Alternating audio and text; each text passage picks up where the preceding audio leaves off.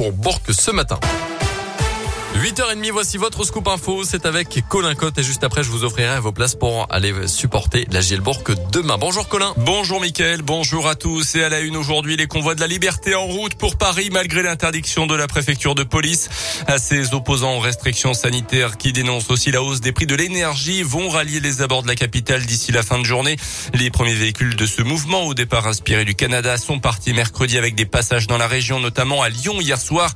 Des centaines de véhicules venus du Rhône, de la Loire ou bien de l'Ain ont fait une halte dans l'est de l'agglomération lyonnaise. Le ministre de l'Intérieur a d'ores et déjà assuré qu'il n'y aurait pas de blocage de la circulation à Paris. Un dispositif spécial sera mis en place. Les contrevenants risquent jusqu'à six mois de prison et 7500 euros d'amende.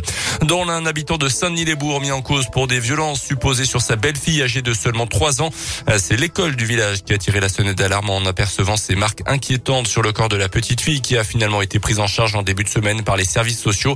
Un résultat la colère du beau-père qui s'en est pris au directeur de l'établissement. Euh, d'autres marques ont également été constatées selon le progrès sur le corps d'un deuxième enfant âgé de 5 mois. Les parents doivent faire l'objet d'une expertise psychiatrique.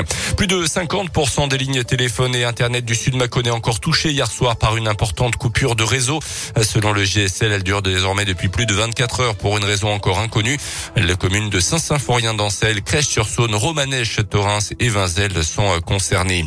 Dans le reste de l'actu aussi, on en saura plus ce soir sur les changements à venir au sujet du protocole sanitaire à l'école. Les syndicats de profs ont été reçus en début de semaine au ministère de l'Éducation nationale. Une nouvelle réunion est d'ailleurs prévue aujourd'hui avant les derniers arbitrages qui pourraient être pris en fin de journée. Parmi des pistes évoquées, la fin du port du masque obligatoire à l'extérieur, notamment lors des récréations, ou encore une modification du traitement des enfants cas contact. Les sports avec le rugby, l'US Bressan souhaite continuer sur sa bonne dynamique du moment. 14e de Pro D2 quand même. Les Bressans restent sur 5 matchs sans défaite. Ils sont enfin sortis de la zone rouge et comptent bien continuer sur cette bonne lancée. Ce soir, les Violets se déplacent dans le sud-ouest à Carcassonne, 5e du championnat. Un long et difficile déplacement qui se profile, mais les Bressans sont quand même prêts à relever le combat. Lucas Lyons, le troisième ligne de l'US Bressan, est au micro Radio Scoop de Didier Berthet. Carcassonne, c'est une équipe euh, qui est dans la partie haute du championnat. C'est une équipe qui, euh, moi depuis que je suis à Bourg, ne réussit, pas tellement. Mais euh, il y a pas mal de choses qui ne nous réussissaient pas jusqu'à maintenant et qu'on arrive un peu à, inverser. Et donc on va essayer de rivaliser et de ramener quelque chose de là-bas. Progresser, continuer sur notre dynamique et, euh, faire un gros match euh, bah, forcément pour, euh, pour gagner ou ramener des, des points de là-bas. Carcassonne, US Bressan, coup d'envoi du match ce soir à 19h30. On suivra également la rencontre entre Oyonnax et Vannes. Le foot avec Nantes, dernier qualifié pour les demi-finales de la Coupe de France. Les Nantais ont battu Bastia hier soir et joueront contre l'AS Monaco pour une place en finale. Dans l'autre demi, Nice jouera contre Versailles, un club de quatrième division.